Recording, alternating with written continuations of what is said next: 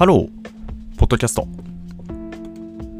えっと、本日はですね、あの思考すること、あの考えることね、思考することっていうところのお話の続きのね、ちょっとエピソードを撮ってみたいと思います。あの前回ね、ポッドキャストで思考すること、私ね、なんか気づいたらずっと物事考えてるようなタイプなんですよ、どうやらね。ただ、それがその、他の人はどうなのかみたいな話って、そういえばなんかしたことなかったなと思って、で、あの、ポッドキャストのエピソードの中で、皆さんってどんな感じですかってちょっと質問してみたんですよね。で、あの、Google フォーム作るかもしれませんって言ってたんですけど、ちょっと私がなんかこうデブ賞を発揮してしまいまして、あの、Google フォーム作らずにおりまして、だからまあ、あの、まあ結局問いかけたまんま闇の中かなって思ってたら、あの、いつね、あの、DM、こちらは DM なんですけど、あの、お便りいただきました。で、こちらのね、ポッドキャストの一リスナーの方がどういう、え、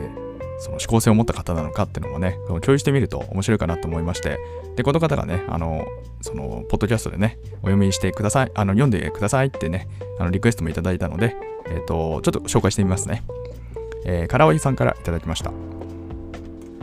え、昨日の配信で話されていた思考してしまうことについて、私も思考しがちな方なので共感できると聞いておりました。私自身、何がしかの事象に対して、これはどういうことなのか毎回裏を読もうとしてしまいます。私も旦那さんもそこは同じで読みすぎて疲れることもままあります。バク。考えないから楽観的に生きられる方が羨ましくなることも。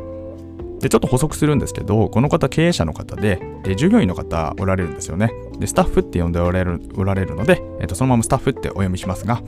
えー、スタッフは考えないタイプなので、イラッとするときと羨ましいと思うときと半々くらいでしょうか。でも、この部分においては、どうしたって分かり合えることはないですよね。お互いの思考の仕方は、うん、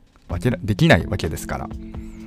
以前なら、え、考えない方を批判的に見てしまいがちでしたが、思考する、しない、どっちが正しいとか、上では、うん、とか、上ではなく、その人の癖、ひいては生き方なのかなと思えてくるようになりました。というところでね、お手紙いただきました。ありがとうございます。これね、僕もね、なんかすごくそうだなっていうか、共感できるなってところもすごくあって、まずね、この方はね、すごく思考しがちな方なので、共感できるって言っていただいて、いただきました。だから多分ね、僕とすごく近しいんでしょうね、おそらくね、その世界の捉え方っていうかね、ずっと考えちゃうというか、で特にねその考えるその方向性とか思考性みたいなものもあると思うんですけどなんかその毎回裏を読もうとしてしまいますみたいなところがあってこれもね僕もすごくよくわかるんですよ。僕もねなんかもうなんだろうなついついなんでそこの人はこの発言を今このタイミングでしたんだろうなみたいなことって結構ねナチュラルに考えちゃうんですよね。で、その、ね、この方も書いていただいてる通り、まあ、旦那さんもね、同じだって話なんですけど、あの、その読みすぎ、裏の読みすぎで疲れてしまうこともままありますっていうところで、あ、これもね、あるんですよ。僕もね、めっちゃ鳥越苦労多いなって、今ちょっとそういえば思ったんですけど、そうなんですよ。ずっと読んじゃう。で、それはおそらくね、ずっと考えてるってことなんですけどね。なんでだろう、なんでだろう、なんでだろう、なんでだろうみたいな感じでね、なんかそうぐるぐる回ってしまうというか、まあこういうところ、こういう時ってね、なんかずっと考えずに考えるよりは、なんかパコッとね、一発こうシンプルに聞くってことができればいいんですけど、なんか割とね、複雑に考えすぎてしまうと、なんかこう、シンプルに聞けばよかったのになっていうところに、こうなんか戻ってこれないことが結構あって、ね、なんかこうシンプルになればいいんだけどみたいなね、なかなかそれちょっと難しいなっていうのが個人的にあるんですけど、なんかどうですかね、皆さんね。で、えっと、この方はね、その従業員の方あお持ちで、まあ、スタッフさんがいらっしゃるって形なんですけど、まあ、どうやらこの対局にいるというところですよね。考えないタイプなので、イラッとするときと、羨ましいと思うときと半々あると。なるほどね。考えないタイプの方ってことなんですね。まあ、これはこれでね、僕もなんかこう、鈍感力っていうんですかね、この辺りは。まあ、鈍感力、まあ別に丸々力ってね、そのなんか流行りになってるから、あれですけど、まあ別にその、うん、鈍感力ね、みたいなものかもしれないですよね。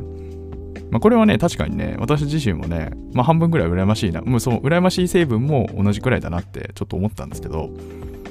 まあでも、ここはやっぱりその、おそらく性質なんですかね、どうなんですかね。まあそのあたりも、結局なんかこう、そう、だから一方でね、なんかその、そう見えてるんだけど、実はなんていうかその、考えているかいないかってのはもしかするとわからないかもしれないっていうのはあるかもしれないですよね。何を言ってるのかっていうと要はなんかこう考えてもあの考えてるかどうかは外からね観測できないんで本当にどっちなんだろうっていうのはねなかなかちょっと難しいところがあるなって思ったんですけどまあでもその考えなんていうかなずっと考え続けてしまうっていうところとまあでもそっかまあまあそんな感じか。だからまあ結局その考えまあそうね。それはないか。ごめんなさい。ちょっと訂正します。あのやっぱりその考え続けるってところと、まあ、そこの考えをね、まあ、考えてもしょうがないって思うのかっていうところで、まあ、いずれにせよその考え続けることはないっていうところですよね。時間の話かなと思ったんですけど、で、このどっちがいいのかって話なんですけど、まあ、批判的にね、見てしまっていたってところであったと、と、えっ、と、この唐尾さんはね、すごく言ってらっしゃるんですけど、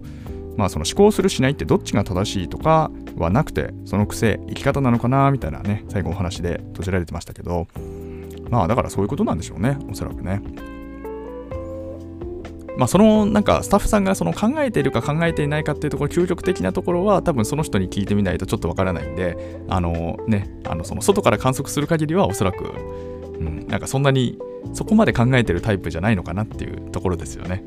あのそのあたりもね、なんかその自分はこう思ってるんだけど、外から見るとこうだよねみたいなところが、そのギャップがあるのか、一致してるのかみたいなところもね、すごく観点としては面白そうですよね。なんか僕はね、ずっと考えてますって話を今共有してみたんですけど、皆さんから見てどうですかね？自分はってところもあると思うんですけど、まあ、今回ね、その共感していただいたってところもあるんですけど、一方で僕はね、なんかこんな風にこう、ポッドキャストでずっとお話ししてて、あとライブ配信にね、来てくださってる、その、あの会員の皆様はおそらくね僕とそのちょっとお話というかインタラクティブにねやり取りさせていただいてる方もいますけどね僕を外から観測した時にどんな風な印象なんですかね？その通りなのかそうじゃないのかね、なんかすごく気になってきました。なんかその、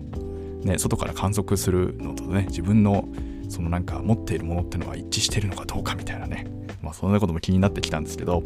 そう、だからね、こう、私のね、こう、一リスナーさんは、やはり私と同じような、あの、すごくね、思考し続けてしまうというところの特性があるってところがね、すごく分かって、まあそういう方にね、なんかこの今回の話も含めて共感していただいてるのかなって思いまして、でね、一方でその、まだまだね、あの、おかげさまで最近もちょっとね、また少し再生数が、なんか少し、なんで、増えてるのかなっていうのが少しありまして、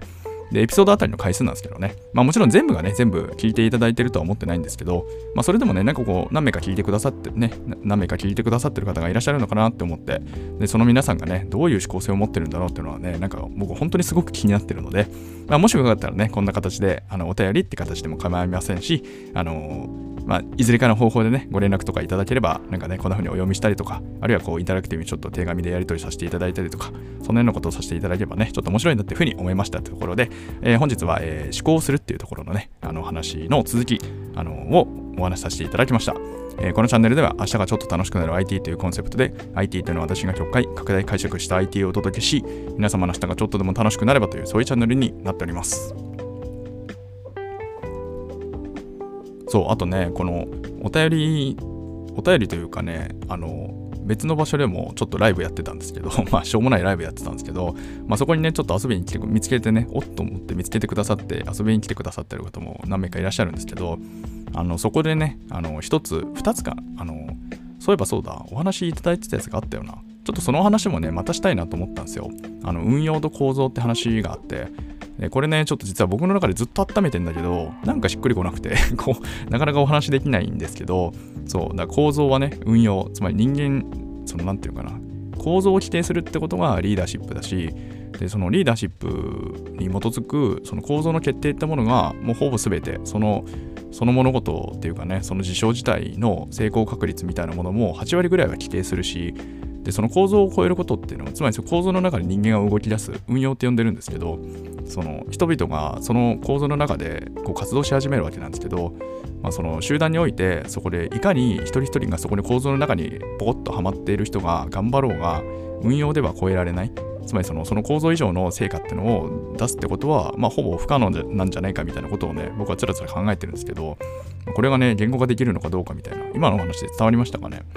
まあ、みたいなことを考えてるんですけど、ちょっとそのあたりの話もね、そのうちなんかできればいいなって思ってまして、まあ、そんなようなね、ちょっと予告めいたお話とともに、えっ、ー、と、本日のね、ポッドキャストは以上とさせていただきたいかなというふうに思います。それではね、皆様とまたお会いできる日を楽しみにしております。Have a nice day.